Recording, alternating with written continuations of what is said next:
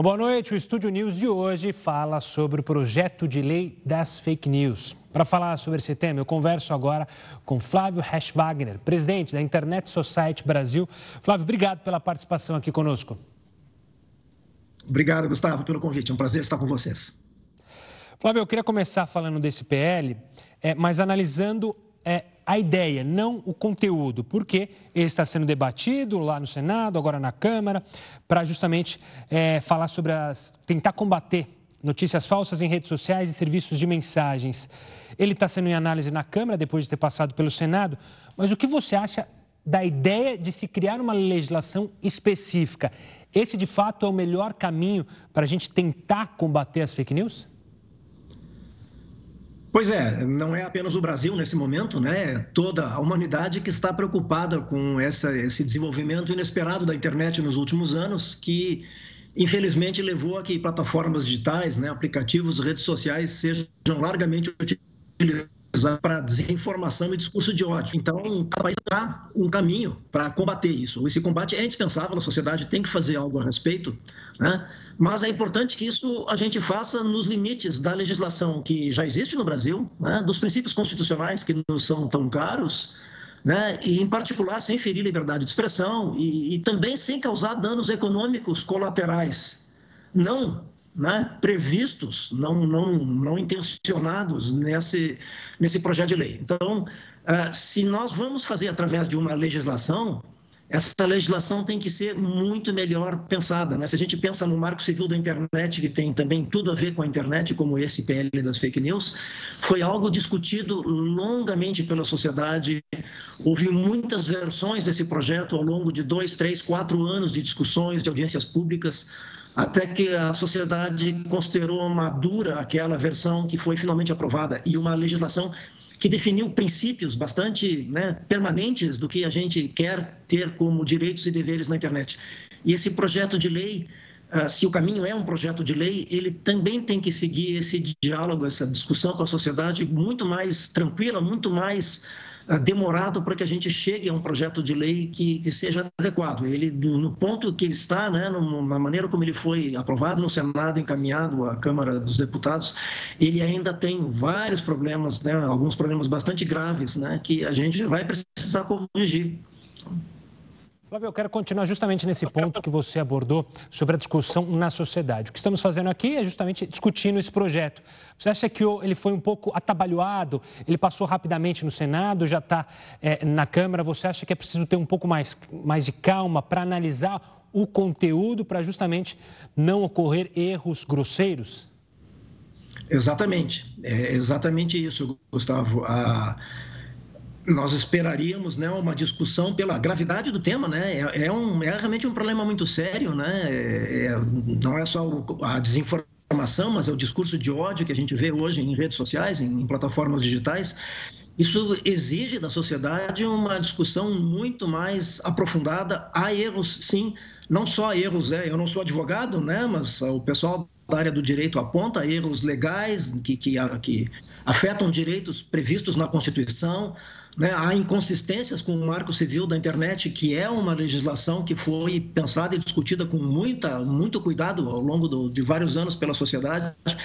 Há erros técnicos né? graves também no, no projeto de lei ele provavelmente ele é ineficaz do jeito que ele foi pensado, a questão, por exemplo, da rastreabilidade, né, das, das cadeias de rastreabilidade das, das mensagens disparadas em massa né, do jeito que está pensado, pode acabar não tendo efeito prático nenhum, porque as pessoas que quiserem vão encontrar um jeito de driblar sem grandes dificuldades a, a, essa determinação técnica estabelecida. Então, assim, ele, ele tem realmente vários pontos que merecem uma discussão muito mais longa. Eu acho que nós não precisamos uh, querer resolver esse problema em dois, três meses né? O Senado foi bastante atabalhoado a discussão. A Câmara está fazendo agora audiências públicas né, ao longo dessas últimas semanas, mas ainda assim, mesmo com essas audiências públicas, a discussão devia ser mais aberta. Nós estamos passando por um período de pandemia em que o debate com a sociedade está infelizmente comprometido, né? A sociedade está pensando em outras coisas, né? Nós não estamos podendo fazer eventos eh, presenciais, né? Audiências públicas presenciais, então há um prejuízo para o debate. Então não vejo motivos para que a gente queira correr e, em questão de poucos meses, aprovar uma legislação que pode trazer graves prejuízos para a sociedade. Flávio, é, eu queria olhar um pouco agora para as redes sociais, porque o projeto apresentado lá, pelo, lá no Senado, ele justamente mira as redes sociais com mais de 2 milhões de usuários. E pode-se criar punições para essas redes sociais e plataformas.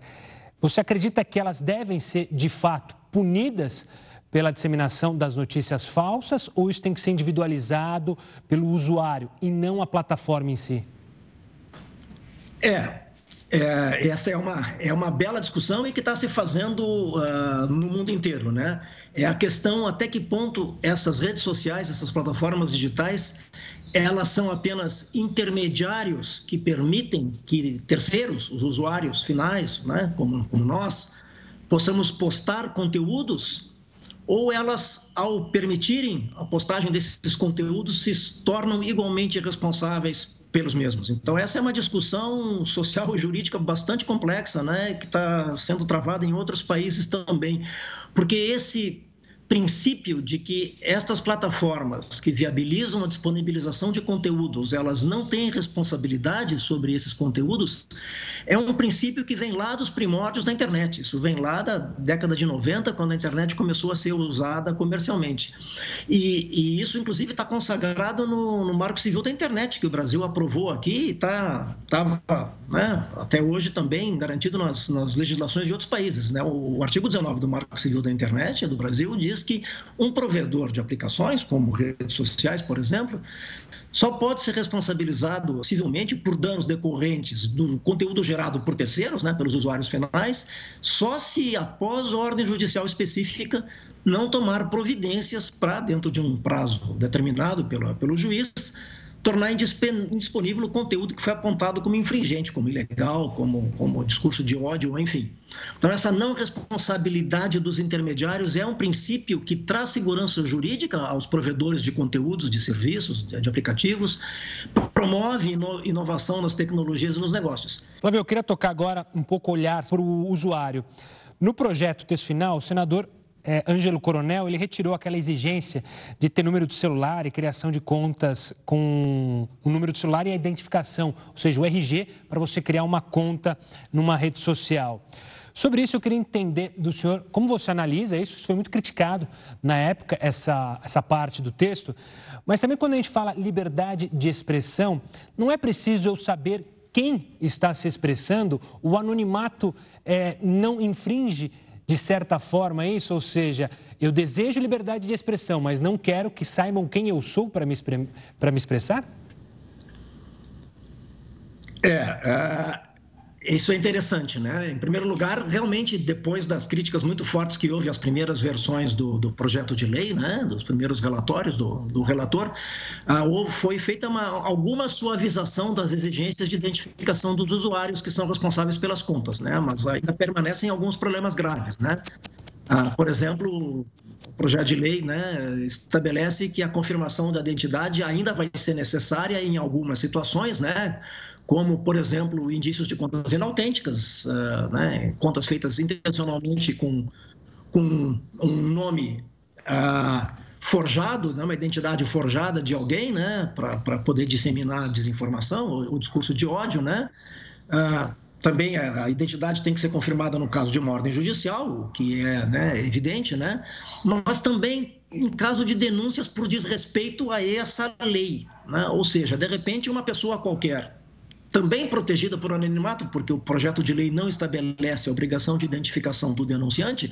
Um denunciante vai fazer uma denúncia porque não gostou né, de alguma coisa que foi dita, alguma personalidade pública, por exemplo, que, que não gostou de algum comentário que julgou ofensivo, injurioso, né, e a rede social uh, fica com o ônus de imediatamente né, tomar alguma atitude a respeito, né, porque está previsto na lei, em casos de denúncia por desrespeito, desrespeito à lei, a identidade vai ter que ser confirmada e, o, e a rede social vai ter que ter um sistema que permita rapidamente identificar o, o, a, o, o dono daquela conta né, que está sendo denunciado, né? o que vai acabar gerando, na prática, um incentivo para que as, as redes sociais acabem coletando dados de identificação de todos os seus usuários como uma regra geral para não cair num problema difícil de resolver cada vez que vier uma denúncia. Né? Isso gera aumento de complexidade e de custo operacional. Quanto à questão do anonimato das, uh, das pessoas, né? Quer dizer, no, nas versões iniciais do projeto exigia RG, número do celular, CPF, enfim, todos os dados pessoais, né? Isso foi, foi removido porque justamente a, a, o anonimato ele acaba sendo, por exemplo, necessário em muitas situações. Né? Ele, ele é protegido né? pela, pela, pela lei. De novo, eu não sou jurista, né? eu acho que né, isso é uma questão que os nossos uh, juristas podem esclarecer bem melhor, né? de que uh, o anonimato ele está previsto na legislação. É evidente que a gente pensa uma pessoa que abre uma conta numa rede social e que vai, né, uh, não tem nenhuma intenção de gerar prejuízo a terceiros, de, de, de disseminar desinformação, não há por que se esconder no anonimato. Mas há outras situações onde isso é, é possível, é aceitável, é desejável, né? no caso de um não, anonimato, no caso de uma fonte de informação dos jornalistas, como vocês, né? no, no, no caso de, uma, de um denunciante né? que faz uma denúncia a uma ouvidoria de algum órgão público, né? ou, ou mesmo a justiça ou a polícia, né? um policial que está infiltrado num grupo de uma rede social justamente para poder coletar informações para um inquérito policial. Então, há situações onde o anonimato ele é necessário. Né? E aí nós vamos estar deixando a descoberto essas situações que a sociedade já determinou no passado que são onde o anonimato é relevante e, e, dizendo que nós não aceitamos anonimato em nenhuma circunstância nas redes sociais. Então, isso é preocupante. Então, esse é um assunto que os dois lados, em parte, têm um pouco de razão, né? Nós não queremos que anônimos possam fazer discurso de ódio né? e, e, e, propagar desinformação, mas eu acho que uma discussão um pouco mais uh, serena, né? com um pouco mais de tempo, pode talvez nos permitir chegar a um meio termo adequado nesse, nessa questão. Flávio, eu queria tocar, por último, é, numa questão que o projeto trata sobre conteúdos impulsionados e publicidade. Hoje, isso é, não é muito claro nas redes sociais. Você não consegue saber o que é impulsionado, o que não é, o que é publicidade. Você acha que esse é algo, é, isso é algo que precisa de maior transparência? Esse projeto precisa tocar? Esse é um ponto do projeto onde eu não tenho uh, críticas mais fortes. Eu acho que isso é alguma coisa que realmente é necessário. Né? Isso é algo que, a mim, como usuário de redes sociais, por exemplo, né, uh, me incomoda o fato de não. Né, algumas redes sociais já têm esse cuidado né, de identificar claramente conteúdos publicitários. Né? Eu acho que isso é importante que a gente possa uh, saber. E acho que conteúdos impulsionados é, é, vale a mesma regra, né? Eu acho que os, os provedores devem deixar os de uma maneira mais clara, né, que eu, como usuário, possa a qualquer momento ter, né, como previsto no projeto de lei, né, que eu possa saber dos últimos seis meses todos os conteúdos impulsionados com os quais eu tive contato, né, publicitários a mesma coisa, né? que responsáveis por contas que impulsionam conteúdos tenham que se identificar. Me parece que este é um, é um, caso bastante claro, porque quem tem uma conta que quer usar impulsionamento é porque quer fazer uma divulgação, seja por uma questão, um assunto político ou por qualquer outro tipo de, de, né, de disseminação de informação que a pessoa queira usar um impulsionamento, que é uma, uma maneira econômica de, de realizar né, o aumento da disseminação daquele tipo de informação. Acho que nesse caso a identificação ela, do, do responsável pela conta me parece correto, né? Então eu acho que nisso o projeto de lei ele, ele vai numa boa direção.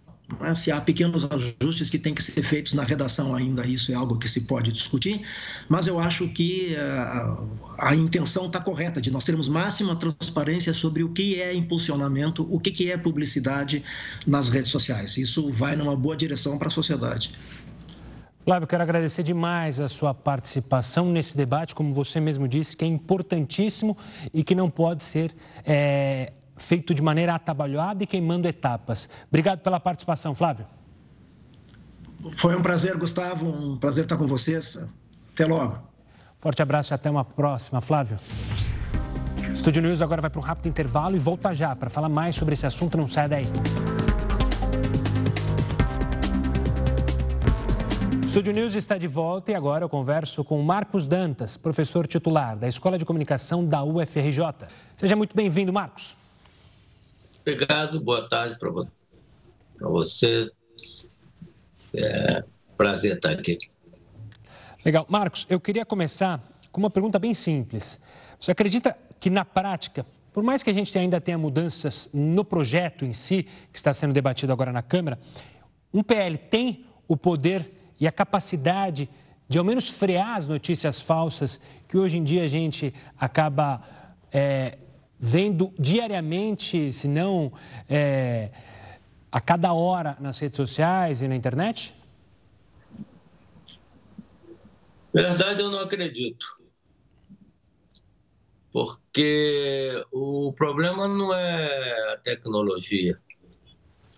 O problema realmente é o comportamento da sociedade. Quando não existia internet, você já tinha um tipo de imprensa escandalosa, com manchetes exageradas e algumas vezes até realmente muito criativas. Né? Até hoje você tem aí os famosos panfletos londrinos, então, a questão está muito mais na sociedade, no comportamento da sociedade, na educação da sociedade, do que na tecnologia. As notícias falsas, a desinformação vai continuar correndo e o que se tenta aí, o que se pode tentar aí, né, é um certo controle na sua difusão desenfreada, como o que acontece hoje né, como que acontece atualmente com esse uso absolutamente liberado que nós temos atualmente de todas as plataformas sociais.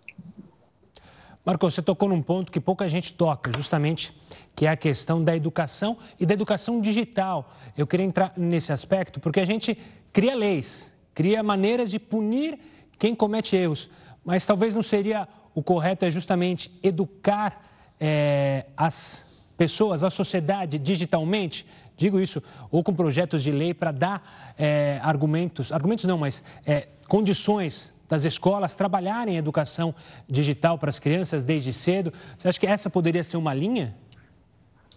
É, não é nem a questão da educação digital, é a questão da educação. Né? Por que, que você tem leis de trânsito?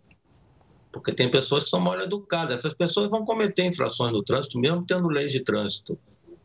Né? Quer dizer, é uma questão realmente da educação da sociedade. Quando a maioria da sociedade tem um determinado padrão educacional, ela sabe se comportar em qualquer ambiente, não precisa de leis. Né? Mas como você sempre tem um setor da sociedade que não sabe se comportar em nenhum ambiente, você precisa para os vários ambientes ir colocando uma legislação restritiva ou punitiva. Eu acho que a internet também chegou nesse ponto. A internet hoje é uma cidade, ela não é mais um espaço de uma elite ilustrada, iluminada, como era até uns 10, 15 anos atrás. Ela hoje está na mão de todo mundo. É, então, então, ela expressa o que é a sociedade que nós vivemos.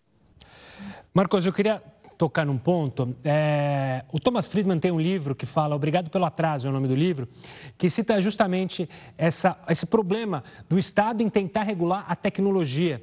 Às vezes, a burocracia do Estado em criar um projeto de lei, em debater, acaba ficando muito ultrapassado porque a tecnologia evolui muito. Ele cita até o exemplo da Uber. Você teme que isso aconteça? Ou seja, a gente chegue a uma discussão sobre esse novo projeto de lei das fake news, se estabeleça então uma legislação e ela ficar obsoleta, tamanha a velocidade da tecnologia? O problema é que o Estado não tenta regular e não pode regular a tecnologia. A questão não é a tecnologia, eu vou repetir isso mais uma vez. Entende? O desenvolvimento tecnológico, e também nós estamos falando de uma tecnologia específica, que é digital. Nós já tivemos um problema com o rádio, na época do rádio, já tivemos um problema com a telefonia, quando os telefones surgiram no início do século passado, com a televisão, tudo isso foi regulado. Tudo isso surge sem nenhuma regulação, porque, claro, quando surge é do nada, então não tem regulação nenhuma. Entende? Mas em algum momento a sociedade coloca um tipo de regulação. Né? E a própria tecnologia ela tem um ciclo de amadurecimento. Você tem uma época, você tem um momento de, de, de erupção criativa, de revolução criativa, né? mas depois a, a evolução tecnológica começa a ganhar uma certa curva de estabilidade. Ela não permanece sempre nessa velocidade, não. Entende? O Uber, na verdade, já é um desdobramento de um processo que começou com o Google, começou com o Facebook, que é a criação de grandes plataformas comerciais. Começou com a Amazon, né? e vai, vai avançando para outros campos, mas já, a lógica do negócio já está estabelecida, que é você criar grandes plataformas de negócio para atender a diferentes, a diferentes negócios que já existem. Aluguel de casa já existe, é um negócio antigo, criaram o Airbnb. Táxi mobilidade urbana é um negócio antigo, criaram o Uber.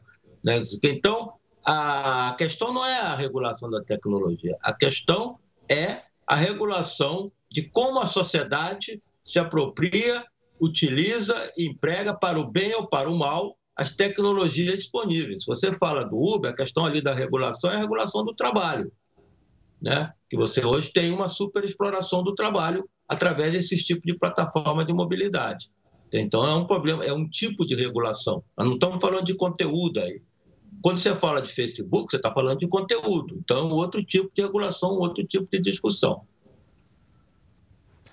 Marcos, quero agradecer demais a sua participação aqui conosco. Infelizmente, nosso tempo é curto, mas é muito bom debater sobre esse assunto e, claro, com toda a calma para não cometermos nenhuma, nenhum tipo de besteira. Como você mesmo falou, a gente tem que olhar um pouco mais para a sociedade também, para nós mesmos. Obrigado, Marcos.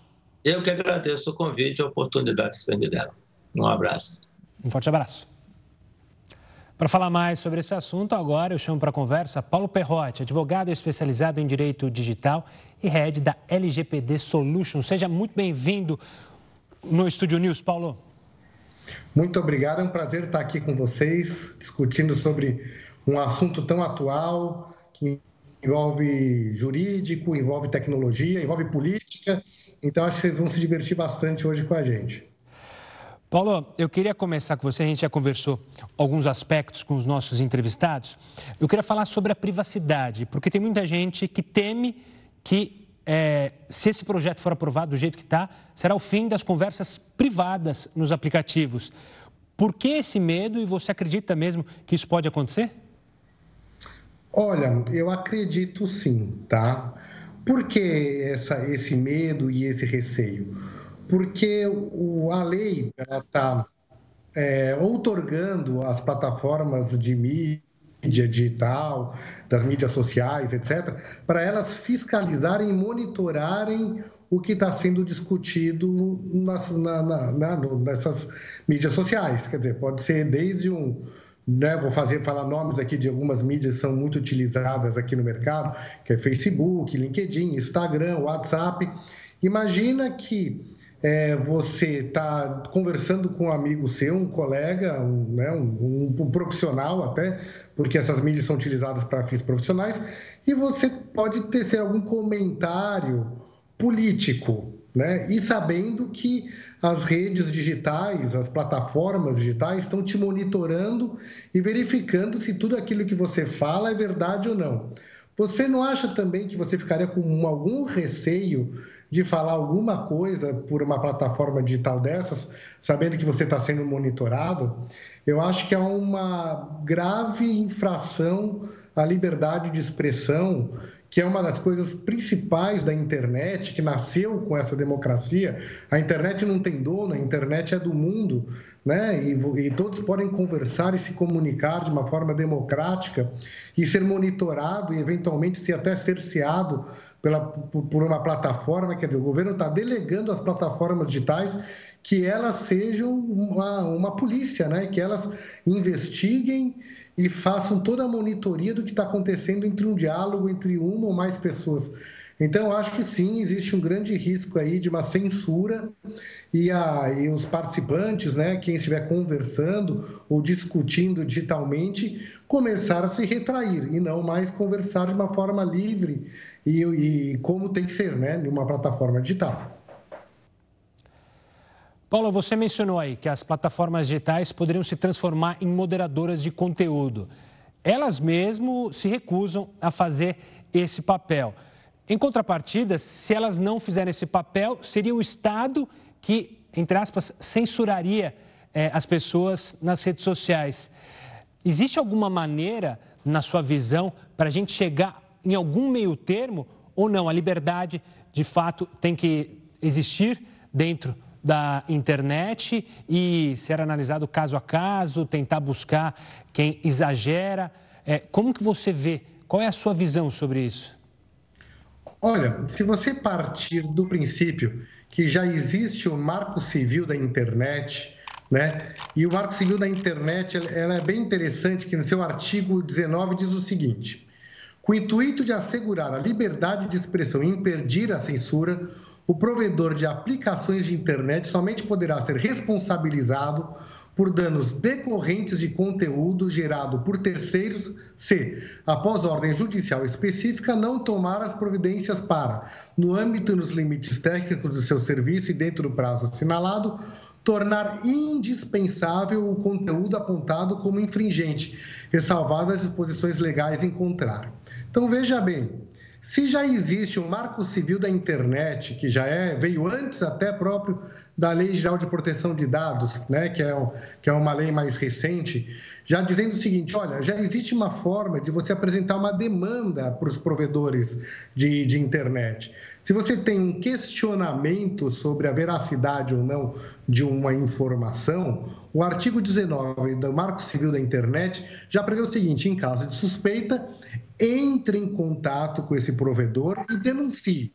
Se esse conteúdo ainda estiver ativo, aí o provedor ele se responsabiliza também automaticamente, ele se corresponsabiliza por não ter retirado esse conteúdo do ar.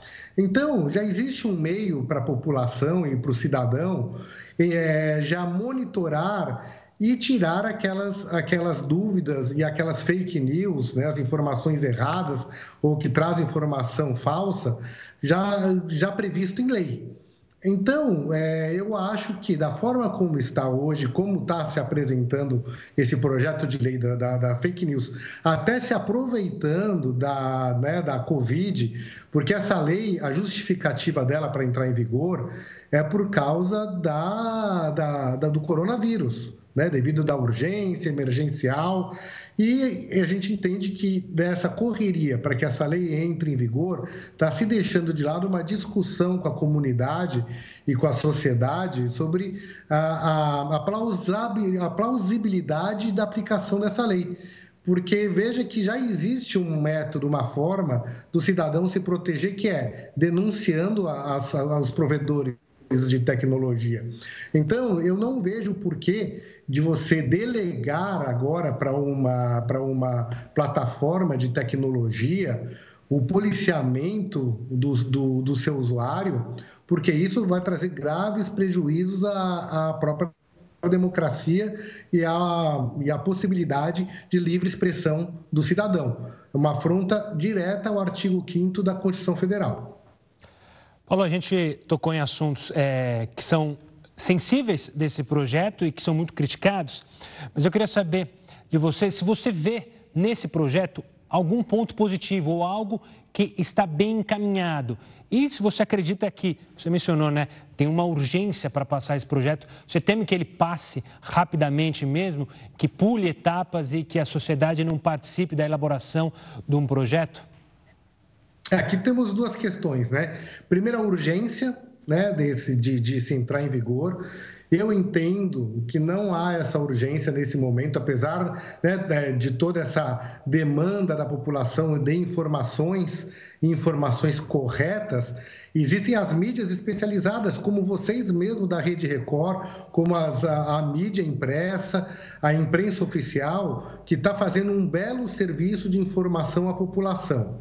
Então, é, a, a, a, essas mídias que são secundárias, elas sempre precisam ser confrontadas com as mídias oficiais, né? Essa é a nossa recomendação como profissional, como advogado.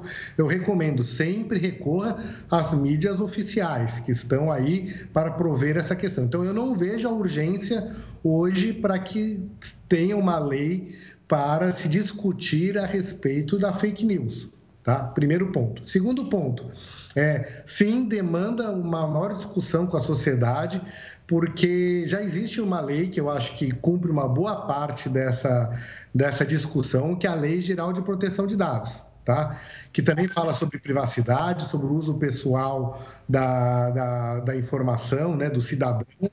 E lembre-se que isso foi muito discutido, essa lei também, quando, logo no começo da pandemia, quando verificou-se a questão do, do, dos aplicativos, da utilização dos aplicativos, da monitoração dos aplicativos sobre a mobilidade da, das pessoas na cidade. E isso foi uma questão levantada na, na época, e assim, o que, que se foi visto foi estamos verificando apenas os dados né, da mobilidade urbana de São Paulo. Não é? Nenhum governo foi além disso para pegar dados pessoais desse cidadão, mas sim sobre mobilidade urbana para saber o quanto estava de isolamento social. Então, eu já entendo que existe uma lei que entrando em vigor chamada Lei Geral de Proteção de Dados, que atende muito bem aos requisitos da questão de privacidade de dados, mas a questão da fake news, eu acho que ainda requer e demanda uma discussão muito maior para a sociedade para saber como e quando e de que forma vai ser delimitada a informação, essa informação que chega pelas mídias sociais de uma forma equivocada ou com informação falsa. Paulo Perrotti, obrigado pela participação aqui conosco nesse debate que é importantíssimo de fato. Um forte abraço e até uma próxima, Paulo. Muito obrigado e fico à disposição. Obrigado. O Estúdio News fica por aqui. Eu conversei com Paulo Perrotti, advogado especializado em direito digital e head da LGPD Solution, Flávio Reich Wagner, presidente da Internet Society Brasil, e Marcos Dantas, professor titular da Escola de Comunicação da UFRJ. Você já pode acompanhar essa entrevista pelo nosso canal no YouTube, no Play Plus e também pelo nosso podcast disponível já tanto no Spotify quanto no Deezer. Semana que vem tem mais. Até lá!